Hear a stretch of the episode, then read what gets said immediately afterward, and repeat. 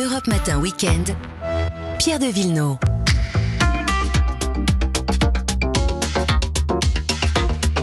Et c'est une habitude à prendre désormais, juste après le journal de 6 heures le samedi matin. Place au bien-être et à la santé. Bonjour Anne Le Gall. Bonjour Pierre, bonjour à tous. Et alors que le ministre de la Santé ainsi que l'OMS viennent de rappeler encore cette semaine l'importance des gestes barrières, du port du masque, masque qui devient obligatoire pour le personnel de crèche désormais en France, ben on démêle le vrai du faux ce matin. D'abord, est-ce que tous les masques se valent vraiment, qu'ils soient chirurgicaux ou transparents?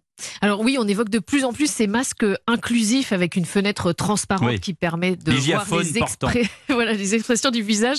Ils sont encore assez difficiles à trouver, mais s'ils répondent à la norme AFNOR, ils, protègent autant que les masques en tissu, contrairement aux visières, Aux visières, oui. transparentes. Là, il faut rajouter Là, un a un masque en gap dessous. en fait en dessous, ça. Exactement. Alors ensuite, est-ce que tous les masques se valent vraiment? La réponse est oui dans le quotidien pour le grand public, quand on ne présente pas de symptômes. Donc on peut tout à fait utiliser dans ce cas-là indifféremment des masques en tissu plus économiques et écologiques ou des masques jetables en prenant bien soin de les choisir avec la norme CE et AFNOR et de s'assurer qu'ils s'ajustent bien au visage. Donc il ne faut pas qu'ils baillent trop sur le côté parce que là c'est moins efficace.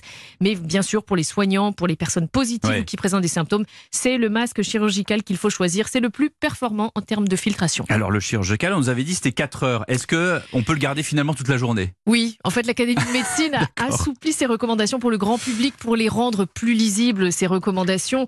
Donc, euh, oui, quand on est en bonne santé et en dehors du milieu médical, on peut garder son masque toute la journée à condition qu'il ne soit pas humide.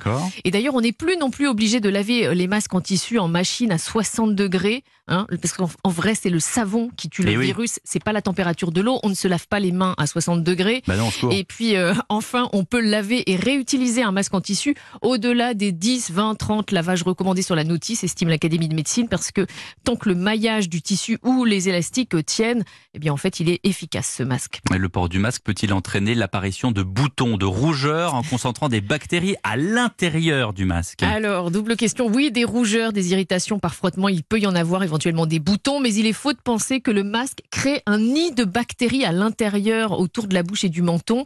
Euh, alors oui, il y a des germes qui sortent de, no- de notre bouche et de notre nez quand on respire, mais ce sont les mêmes que le microbiote que l'on a à l'intérieur des poumons. C'est donc sans conséquences gênantes pour nous. Évidemment, on change son masque euh, tous les jours et dès qu'on sent qu'il est humide. Et puis cette question quand même, Anne, parce qu'on l'entend beaucoup, le port du masque réduit-il la quantité d'oxygène dans le sang? Alors ça, ça non, c'est une rumeur totalement fausse véhiculée parfois par les anti-masques. En vrai, on n'a jamais documenté d'intoxication au CO2 chez le personnel soignant qui porte des masques à longueur de journée. journée. Ouais. Depuis bien avant la crise sanitaire, c'est l'INSERM, notre institut pour la recherche médicale, qui le rappelle sur son site internet. Un masque, ça n'entrave pas les capacités respiratoires. Merci Anne Le Gall et à demain pour le bien-être. À demain.